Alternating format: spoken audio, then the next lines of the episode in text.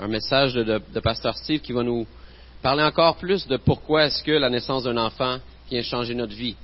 Mais juste avant, j'aimerais euh, prier pour euh, nos enfants qui vont avoir une activité en haut euh, pour eux à l'instant. Donc, je vais prier. Ils vont pouvoir ensuite aller en haut avec leur, moniteur. Et en même temps, pendant la transition, on va, on va passer l'offrande. Donc, pour ceux qui sont visiteurs ici, sentez-vous libre de juste laisser passer le sac. L'offrande, c'est vraiment une manière de juste se rappeler ce qu'on a reçu en Jésus et pouvoir redonner euh, en même temps. Alors, euh, je vois que les enfants commencent déjà à quitter. Je vais juste prier. OK, on attend un petit peu, je vais prier, ensuite vous pourrez, les enfants pourront y aller. Seigneur, on est reconnaissant pour ce temps, pour cet enfant qui est venu. Merci parce que ça, ça donne du sens à notre vie. Et Seigneur, on veut te prier justement pour nos enfants qui vont euh, être ensemble pour un, euh, approfondir aussi leur connaissance de Jésus. Alors Seigneur, euh, donne-leur un bon temps et merci pour euh, ce message qu'on peut entendre encore ce matin sur cet enfant qui vient changer notre vie. Amen.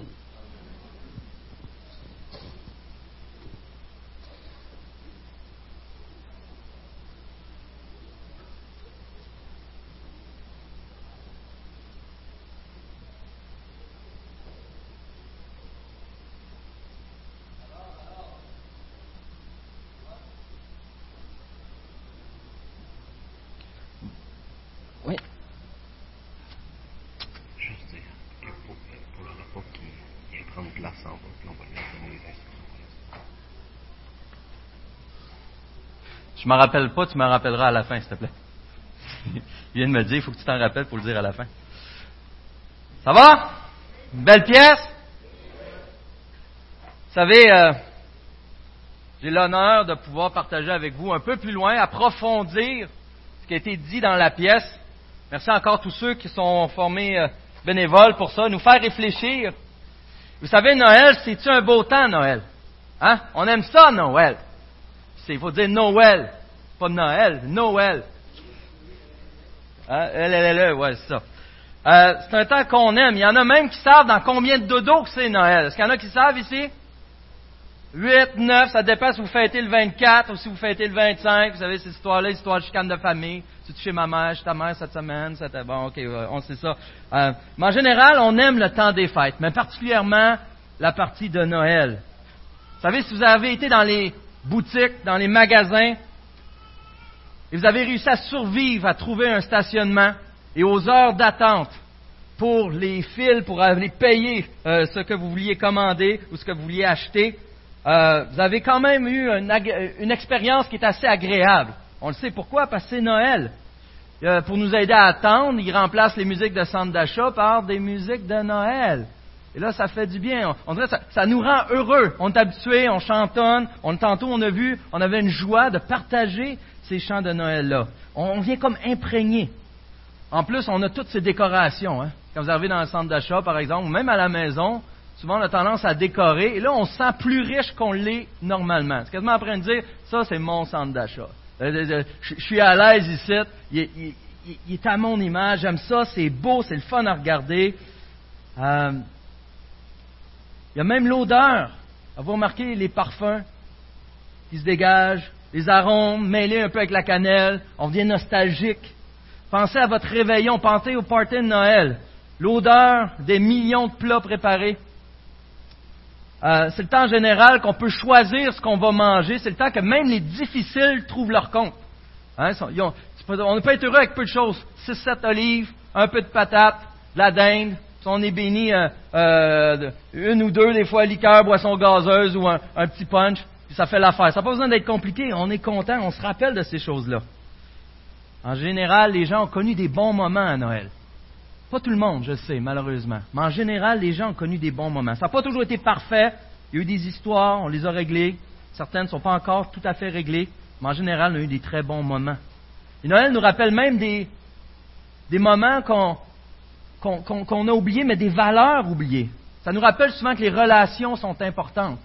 Les gens reviennent avec ça. Ils se rappellent que c'est important, important d'être poli avec le mononcle bizarre, par exemple.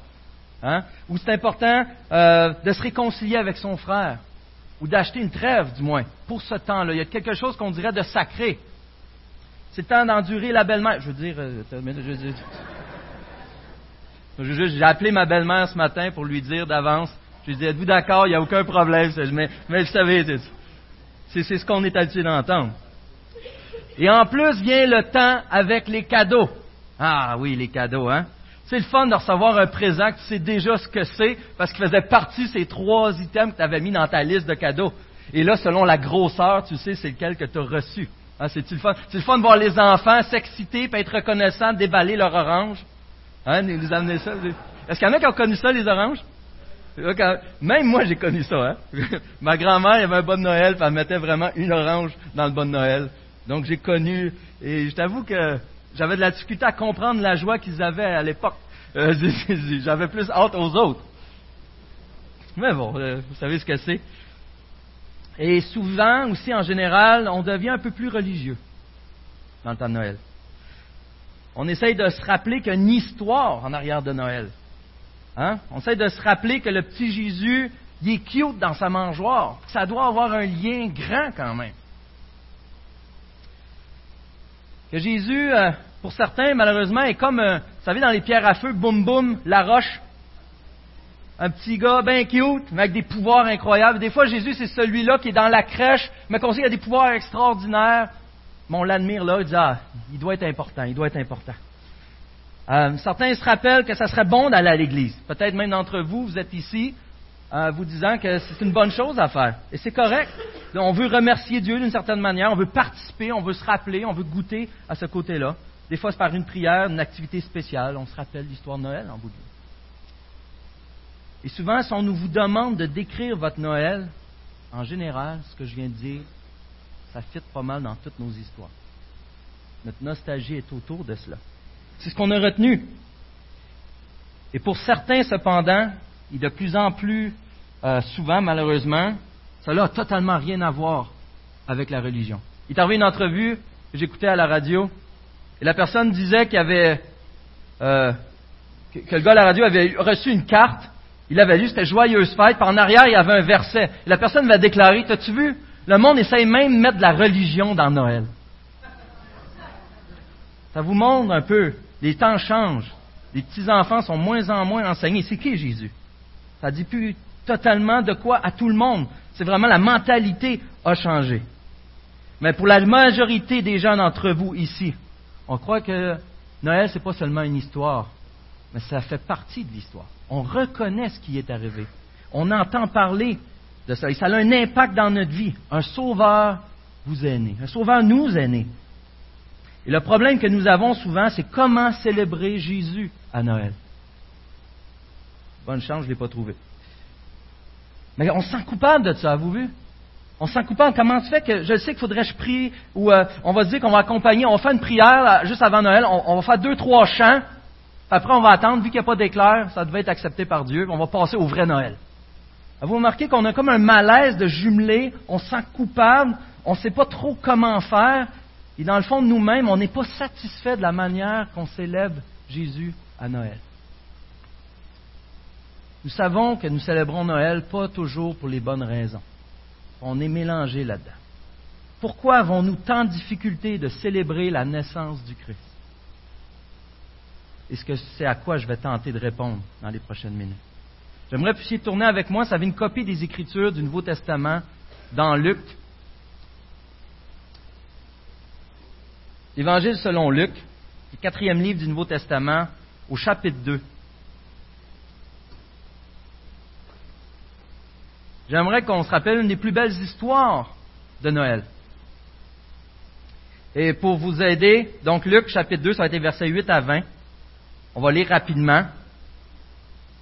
Jésus est déjeuné. Il y a eu un, recensement que l'empereur a demandé, donc tu fais ce que l'empereur dit. Et euh, euh, Joseph, qui est le père, on pourrait dire Thérèse de Jésus, est obligé de quitter euh, euh, la Galilée pour s'en aller à Bethléem, justement faire le recensement, sa ville d'origine.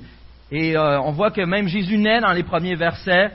Et ensuite fait, arrive dans la crèche, je veux dire, comme on est habitué d'entendre avec la mangeoire, là, arrive enfin au verset 8, où ce l'histoire nous démontre que c'est beaucoup plus ça euh, c'est beaucoup plus Noël que ce qu'on est habitué de s'arrêter, de voir la crèche vivante ou de s'arrêter de représenter Jésus dans une mangeoire, comme la pièce de théâtre nous l'a rappelé. Et permettez-moi de lire au verset 8. Il y avait dans la même région des bergers qui passaient la nuit dans les champs pour y garder leurs troupeaux. Un ange du Seigneur leur apparut et la gloire du Seigneur resplendit autour d'eux. Ils furent saisis d'une grande frayeur. Mais l'ange leur dit, N'ayez pas peur, car je vous annonce une bonne nouvelle qui sera une source de grande joie pour tout le peuple. Aujourd'hui, dans la ville de David, vous est né un sauveur qui est le Messie, le Seigneur. Voici à quel signe vous le reconnaîtrez. Vous trouverez un nouveau-né enveloppé de l'ange et couché dans une mangeoire. Et tout à coup, une foule d'anges de l'armée céleste se joignit à l'ange.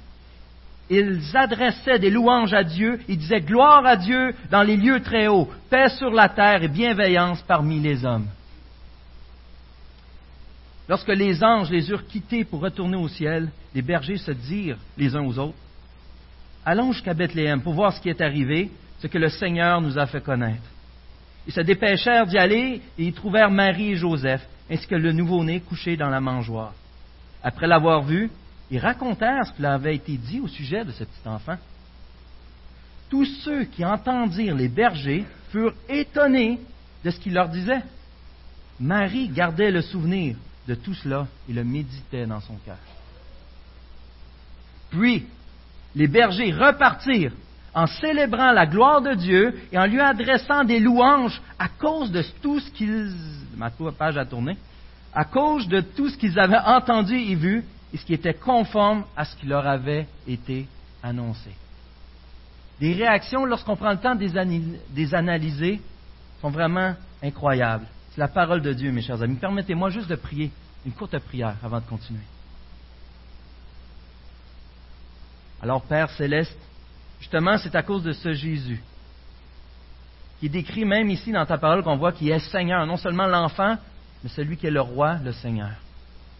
Et Seigneur, c'est justement vers toi qu'on veut, aller ce matin, te demander de nous aider à comprendre davantage cette bonne nouvelle. Bénis-nous, je t'en supplie. Amen. Alors, une très belle histoire. Et ce que je veux mentionner en particulier, l'ange leur dit au verset 10, N'ayez pas peur car je vous annonce une bonne nouvelle.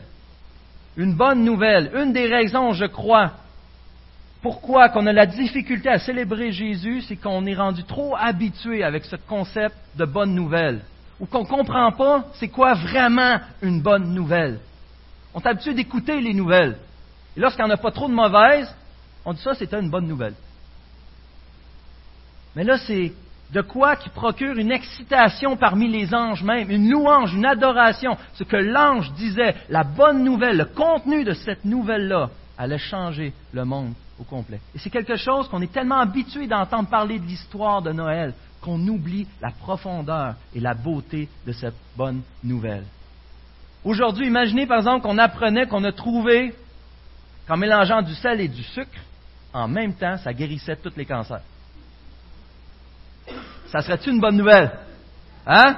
Wow! Combien de gens qu'on connaît? D'ailleurs, on faire une annonce à la fin. Combien de gens qu'on connaît qui souffrent du cancer? Et beaucoup beaucoup, beaucoup décèdent à cause de ça. Ça serait une bonne nouvelle, mais c'est rien encore, c'est même pas proche d'être comparable à cette bonne nouvelle qui était annoncée par l'ange.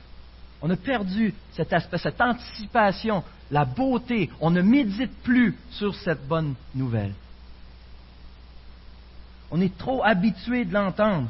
Et regardez pourtant le verset 14, comme on l'a dit. Gloire à Dieu dans les lieux très hauts. C'est tous les anges qui disent ça.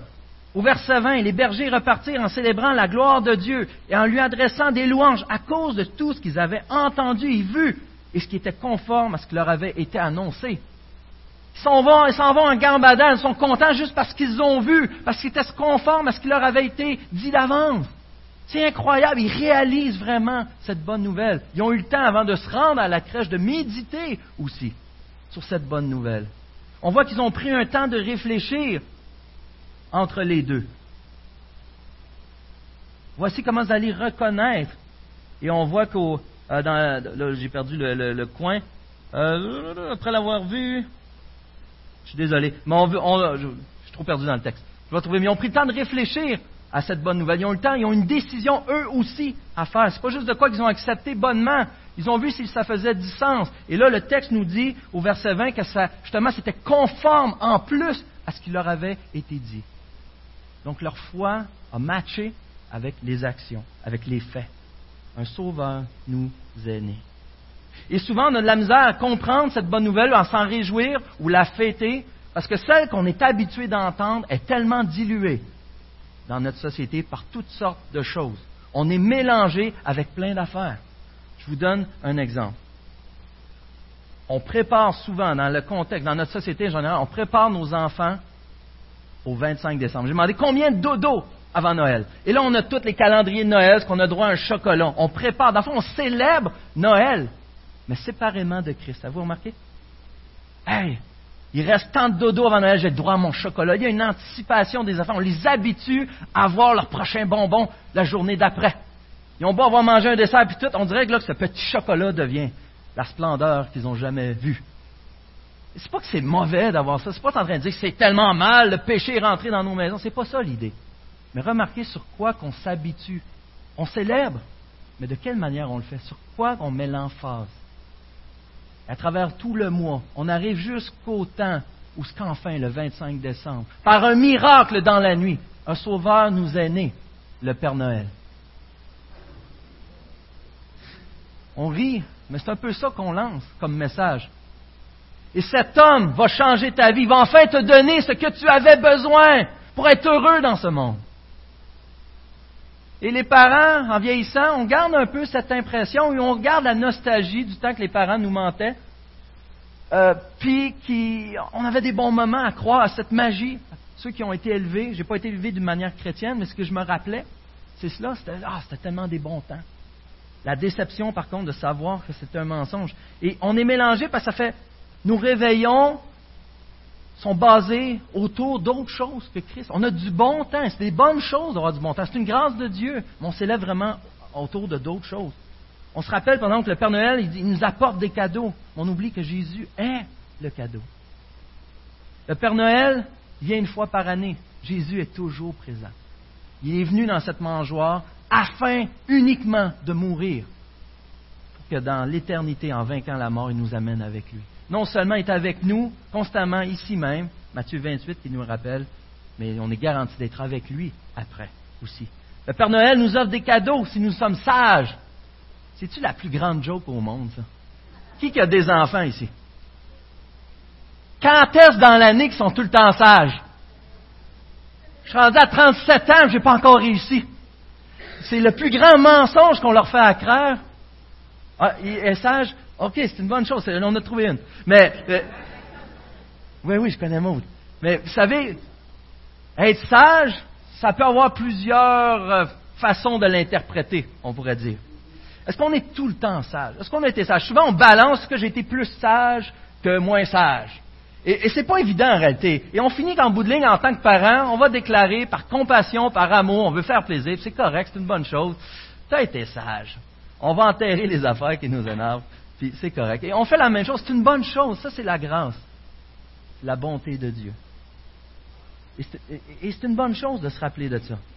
Mais en réalité, la vraie histoire, lorsqu'on veut se rappeler, focuser autour de Jésus, c'est qu'on se rappelle que Jésus nous offre sa grâce.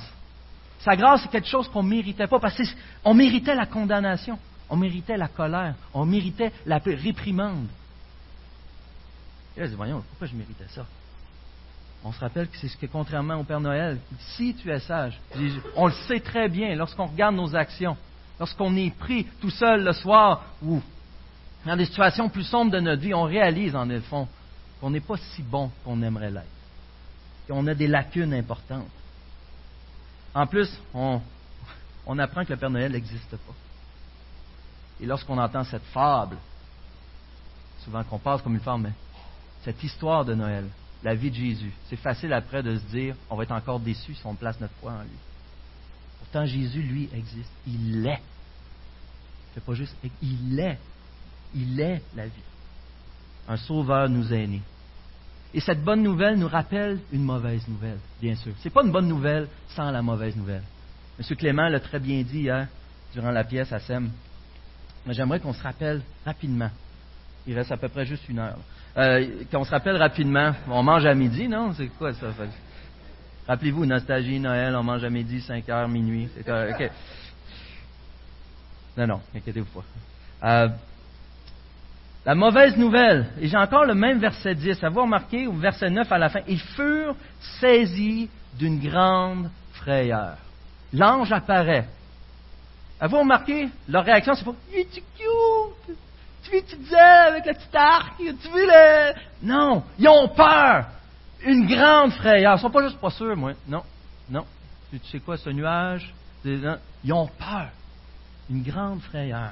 Pourquoi ils ont peur? Remarquez le contexte juste avant. Un ange du Seigneur leur apparut et la gloire du Seigneur resplendit autour d'eux. La gloire du Seigneur, l'importance de Dieu, le poids. Ils savent qu'il y a quelque chose qui se passe. C'est pas normal. Et ça, ça engendre une grande peur. Pourquoi ça engendre une grande peur? Parce qu'on se rappelle qu'en effet, c'est un ange du Seigneur qui me proclame les nouvelles du Seigneur. Je suis vraiment si chummy que ça avec Dieu? Je suis vraiment un si bon ami de Dieu? Est-ce que je, vraiment je suis en règle avec ce Dieu éternel? Est-ce que réellement j'ai la paix avec lui? Est-ce que c'est une paix que je me compte? Oh, ouais, ça va bien, là, mais on rencontre, on va régler nos affaires. Est-ce qu'il n'y a pas ces, doutes que j'enfouis souvent? Parce que notre problème, il est grand. On a tendance à oublier. Hein. On a tendance même à croire que nos problèmes viennent des autres. C'est pas nouveau, vous savez, depuis Adam et Ève, mais on blâme les autres. Ou c'est à cause des enfants, ils sont tellement désobéissants, j'agis de telle manière à cause de telle chose. On voit les problèmes dans le monde, on sait que si les gens s'aimeraient assez, on les réglerait tous. Ou si au moins on changeait notre système d'éducation, on apprendrait comment les régler. Ou si on avait, nos autorités avaient plus de pouvoir, ou ah, s'il y avait moins de pouvoir, ah, là, on l'aurait là on réglerait les vrais problèmes du monde. Si les lois étaient mieux faites, mieux fondées, vous savez, c'est la température. Ça vient tout défaire.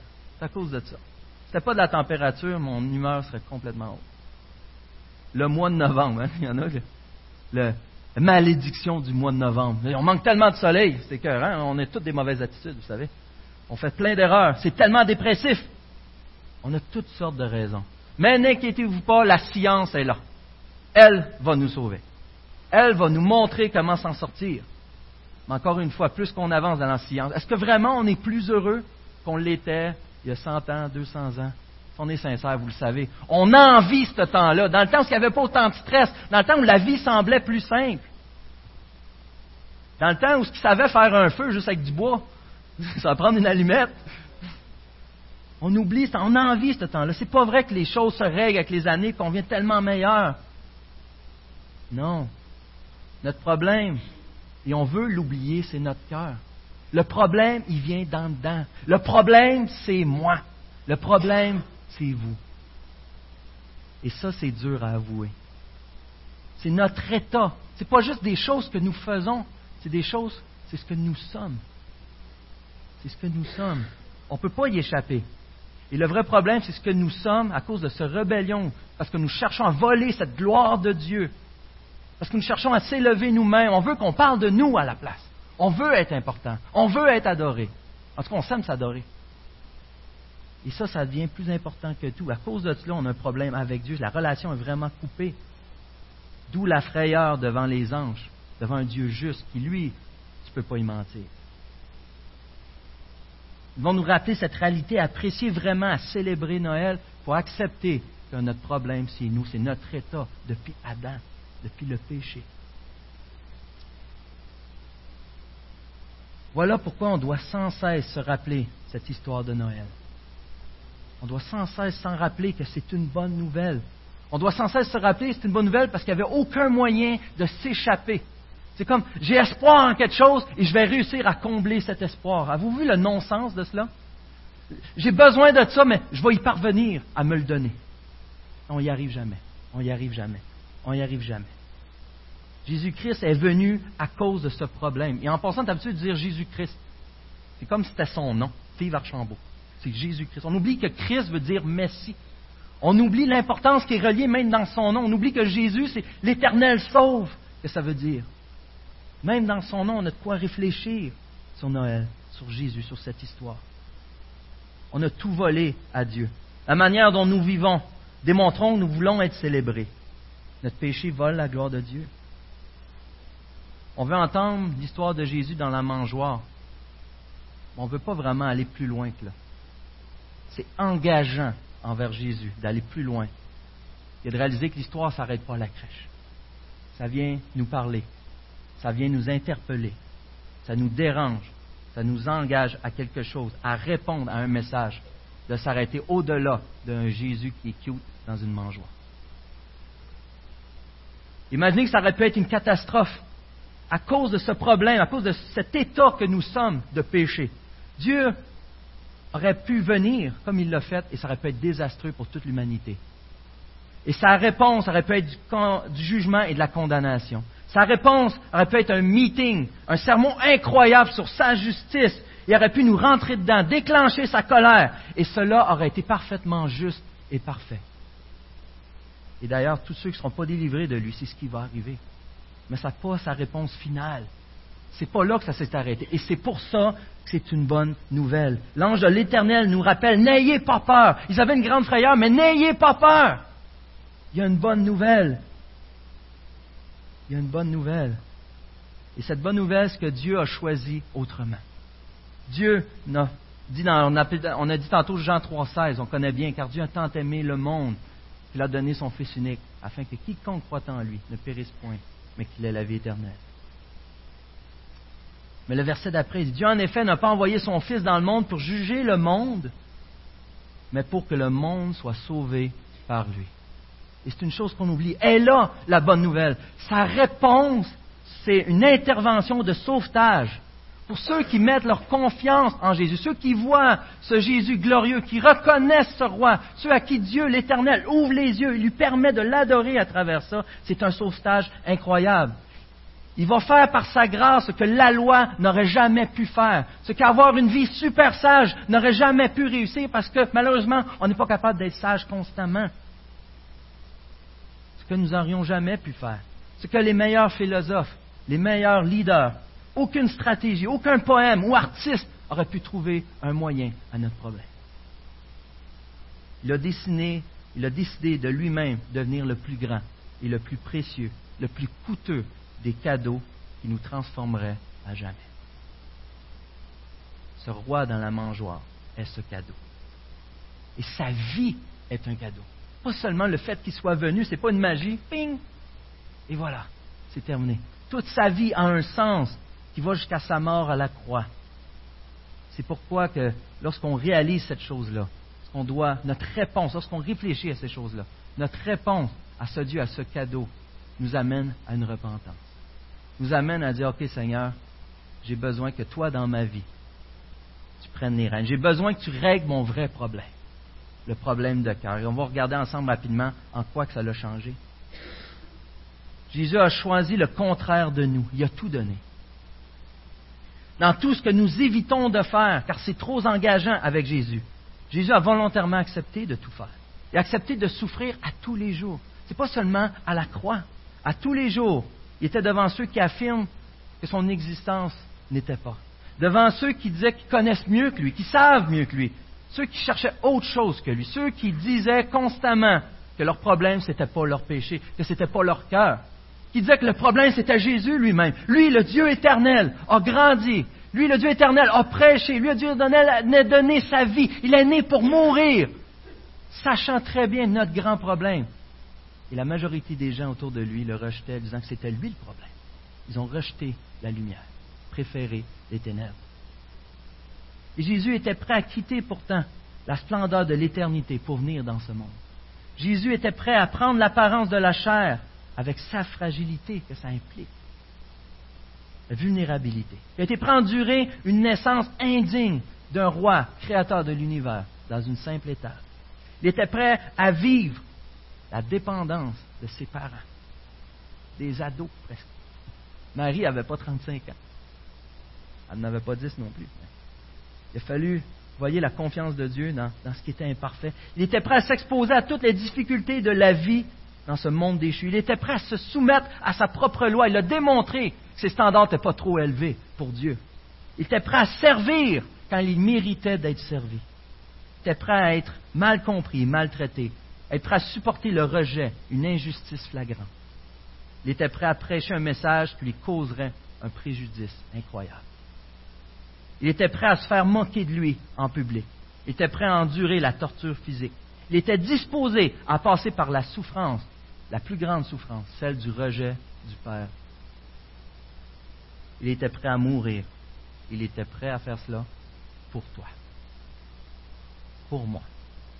Ça, c'est la bonne nouvelle. Vous savez, avec Adam, il y a eu le test face à Satan.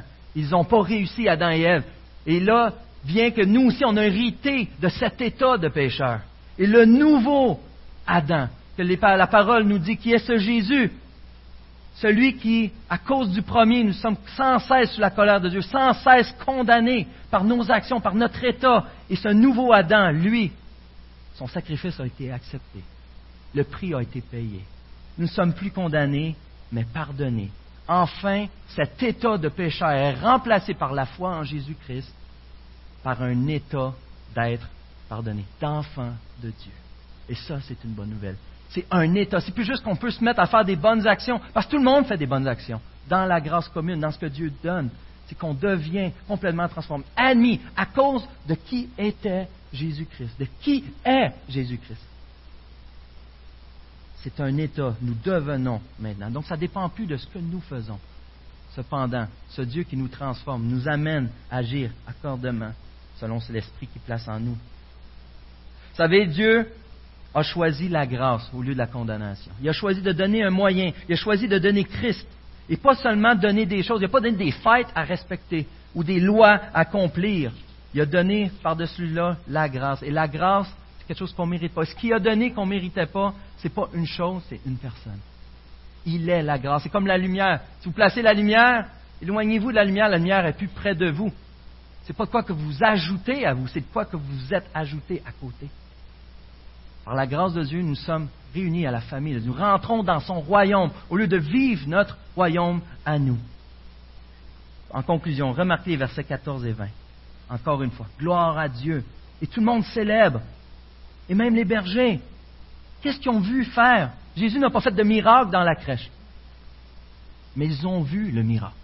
Ils ont vu Dieu fait homme. Ils ont vu que ça correspondait aux prophéties. Ils ont cru. Ils se sont réjouis car enfin le grand problème de cœur, de l'être, l'état d'humanité allait être répondu une fois pour tous, pour toutes.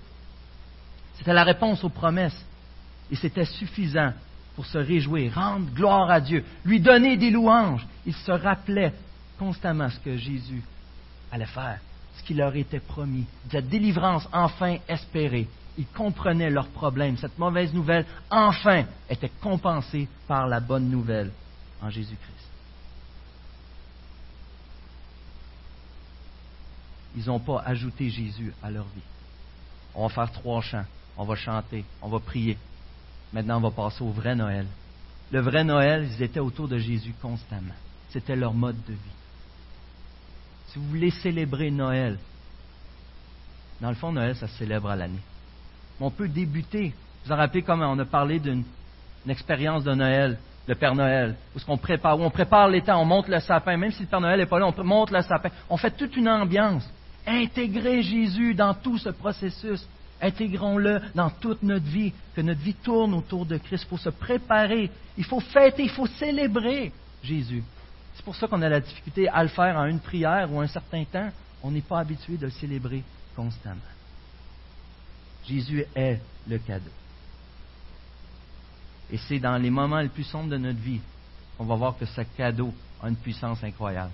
Lorsqu'on arrive dans une situation désagréable, on va être capable d'apporter la paix aux autres d'une manière complètement détachée, de vraiment d'un amour sincère, de guérir, de bénir, à cause de Christ à cause de cette bonne nouvelle.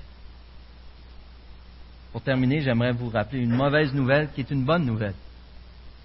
On n'a pas mentionné, on ne sait pas trop comment le dire. Vous savez, on a un frère, M. Rénal Gosselin. On a prié beaucoup dans les derniers mois dernière semaine, euh, cet homme est décédé cette semaine. Mais c'est une bonne nouvelle. Il espérait en Jésus-Christ. Monsieur Descaries, Yves Descaries, il me dire, il a eu sa promotion. Il est enfin dans la présence de Dieu. Il a enfin voir et comprendre, détaché du péché. Il peut enfin comprendre qui est ce Dieu éternel davantage. Il est béni. Et c'était une chose qu'on voulait vous partager. On a prié beaucoup. On ne voulait pas passer toutes ces deux prochaines semaines sans en parler quelque chose. Donc on a la tristesse d'avoir perdu un frère, mais nous sommes rassurés de savoir qu'il est auprès du Père. Car il a cru à cette bonne nouvelle. Qu'est-ce que tu fais de cette bonne nouvelle? La question va être posée, c'est qu'est-ce que tu as fait de Jésus? Qu'est-ce que tu as fait de Jésus? Que l'histoire de Noël soit une bonne nouvelle dans vos familles, particulièrement dans votre vie, et que ça transparaisse jusque dans notre vie d'Église, dans notre vie en tant que communauté, à travers la ville entière. Prions.